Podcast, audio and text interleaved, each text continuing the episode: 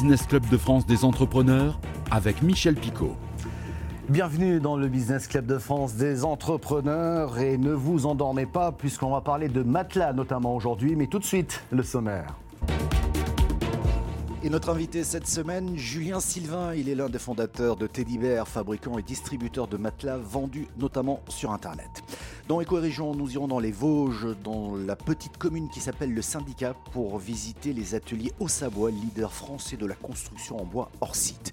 Et du bois à la pierre, nous irons en Corse pour découvrir la carrière San Petrone, spécialiste des pierres de l'ose destinées aux toitures des maisons de l'île de Beauté. Et puis un cas concret de médiation aujourd'hui entre un fournisseur de solutions technologiques et son client qui se dispute la propriété intellectuelle des technologies utilisées. Mais en fait, ce problème était un problème relationnel depuis 8 ans. Pierre Pelouzet, médiateur des entreprises, nous en dira plus. Soyez les bienvenus. Notre invité cette semaine, Julien Sylvain, l'un des fondateurs de Teddy Bear. Bonjour Julien. Bonjour Michel. Vous êtes donc l'un des fondateurs de Teddy Bear. Teddy Bear qu'on connaît parce que vous faites beaucoup de publicité. Mais on va tout de même rappeler votre activité principale, votre cœur de métier. Alors ça fait cinq ans maintenant qu'on bouleverse le marché du matelas en apportant de la transparence sur ce marché qui en manquait. Euh, l'achat d'un matelas, c'est l'expérience la plus désagréable qu'on puisse faire en tant que consommateur. On a un choix qui est très important, des écarts de prix injustifiés injustifié, injustifiable, des promotions permanentes alors que le produit est le même toute l'année. Nous, ce qu'on est venu faire avec Teddy Bear, c'est apporter une offre qui soit extrêmement simple, extrêmement clair, le même produit toute l'année au même prix, avec une marque qui incarne aujourd'hui la bienveillance, on l'espère, sur le marché du matelas. Oui, mais la question qu'on peut se poser, c'est quoi un bon matelas, sachant que quand on achète un matelas, on vérifie rarement ce qu'il y a à l'intérieur. On ne va pas éventrer un matelas, hein, pour être très clair. Euh, qu'est-ce qu'on peut faire pour savoir si c'est un bon matelas finalement? En effet, impossible de savoir vraiment de quoi est fait un matelas sans l'ouvrir, ce qui serait évidemment destructif. nous, du coup, ce qu'on vient apporter, c'est ce contrat de confiance entre le, consommateur et, et le, produit. On a un seul produit qu'on maîtrise très bien, qu'on produit pas loin, et, et, le produit, surtout, on vous propose de l'essayer chez vous, dans des conditions réelles. Un essai dans une boutique, même une dizaine de minutes, ne vous donnera absolument aucun indice sur le fait que le produit soit fait pour vous ou non. Et, en plus, l'argent qu'on va mettre dans, certaines boutiques, dans le choix des matelas, nous, on va préférer le mettre dans la qualité d'un seul et unique modèle de matelas qui va du coup satisfaire le plus grand nombre. Mais ça veut dire que certains de vos clients peuvent ne pas être satisfaits, il hein, faut être très clair, et auquel cas ils renvoient le matelas, vous le récupérez, c'est ça? Tout à fait. Alors, dans un premier temps, nous, ce qu'on propose aux clients, c'est de l'essayer rapidement chez lui. Donc, on, livre extrêmement rapidement nos clients. Si vous commandez ce matin euh, dans l'île de France, on va vous livrer cet après-midi et, on livre 24 en 24 à 48 heures partout ailleurs en France. Et effectivement, après la livraison, le retour, on propose à nos clients d'essayer le produit chez eux dans des conditions du coup réelles de, de sommeil pendant 100 nuits et quand, le client veut, pendant ses ennuis, on peut venir récupérer le produit, rembourser intégralement le client. On vient sur des créneaux aussi courts et précis que ceux avec lesquels on a fait la livraison. Pour nous, c'est vraiment bah, un engagement sur la qualité des produits qu'on livre et, et, on a fait l'expérience que la qualité de nos produits nous permet d'avoir un taux de retour qui est très bas. Mais j'imagine qu'il y a un coût, hein, lorsqu'il y a un retour de matelas, un coût qui doit impacter le prix du produit hein, indirectement. D'ailleurs, sur les matelas qui sont retournés, vous en faites quoi de ces matelas? Non, tout à fait. En fait, on a effectivement du coup la livraison d'abord du produit, le retour du produit, et le produit il est décomprimé. Alors nous, on livre nos matelas comprimés roulés, on divise par quatre leur volume. Là, le matelas il est déplié et on peut plus le recomprimer. Donc on a la livraison, le retour déplié, et on a le produit avec lequel on se retrouve sur les bras évidemment. Ce produit, on ne le revend pas. pour nous, c'est inimaginable de le, vendre. Donc on les donne à Emmaüs. Donc aujourd'hui, c'est la, logistique qu'on a, et ça, ça représente effectivement un coût entre 5 et 10% de notre chiffre d'affaires, donc qui est quand même assez important, mais c'est bien moindre que le fait d'avoir un choix qui serait extrêmement large ou d'avoir des boutiques ou un distributeur. Où est-ce que vous produisez? Vous produisez essentiellement en France parce que vous vous positionnez souvent comme une marque française Alors, on est, effectivement une marque française parce que l'intégralité de notre équipe est en France, on paye nos impôts en France. Et par ailleurs, on a la moitié de notre production qui est faite en France, en Auvergne, euh, dans l'Allier. Euh, l'autre partie de la production est faite en Belgique. Et c'est là-bas qu'on a commencé notre activité. La Belgique, qui est un peu le, berceau du matelas haut de gamme. Donc aujourd'hui, on a un flux qui est séparé en deux entre ces deux pays. Merci Julien Sylvain, vous restez avec nous, c'est l'heure de notre rendez-vous Éco-Région.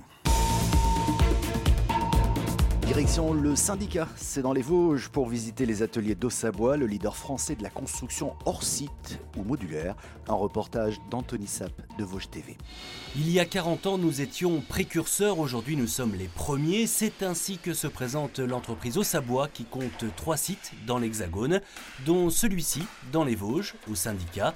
Et c'est effectivement le leader français de la construction hors site ou modulaire, une technique de préfabrication en usine avant montage sur chantier. Depuis quatre décennies, Ossabois fabriquait de cette manière des murs à ossature-bois, des maisons individuelles, des logements collectifs ou encore des chambres pour un internat à Fontainebleau. Pas moins de 200 modules construits ici et assemblés d'ici décembre en Seine-et-Marne. La chambre est fabriquée en usine, le mobilier est monté en usine avec des notions euh, très strictes de, de finition, de qualité. Là, c'est le prototype qu'on est en train de finaliser avec l'architecte. La seule limite, c'est le transport. Chaque module ne doit pas dépasser 4 mètres de large. 4 mètres de large, c'est une chambre d'hôtel, c'est une chambre d'internat. Ça peut être euh, un séjour. On a livré euh, cet été une résidence à la montagne à 1500 mètres d'altitude en 6 mois, 99 appartements, 310 modules qui ont été fabriqués dans nos usines près de Lyon. Nous livrons actuellement également un hôpital dans le nord de Lyon. Euh, le Covid a, demandé qu'on renforce les pôles consultation des hôpitaux. Et en urgence, et en six mois, on est en train de livrer un pôle consultation de, de 200 modules. Après le bois, la pierre, nous partons en Corse pour découvrir la société Carrière Sainte-Pétrode, spécialisée dans l'extraction de pierres et la construction d'ardoises. Et parmi ces pierres se trouve la lose grise traditionnelle qui tient une place éminente dans la mise en œuvre des monuments ou du bâti traditionnel de Corse. Virginie Albertini, la gérante de cette société, est au micro de Pierre Pasqualini de Via Telepaese.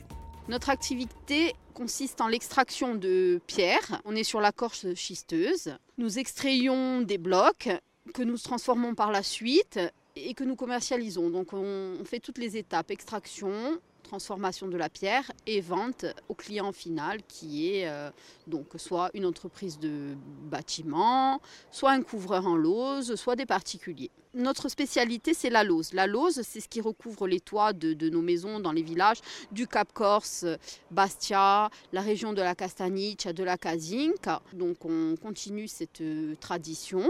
Comment vous êtes-vous trouvé aux commandes de la carrière San Pedrone? Ce métier est venu à moi tout naturellement. Pouvoir produire et valoriser des produits de notre région à travers toute la Corse, c'est quelque chose qui nous tient vraiment à cœur, à mon frère, à moi et toute ma famille. Est-ce qu'on peut parler de transmission? Mon père nous a transmis cette entreprise.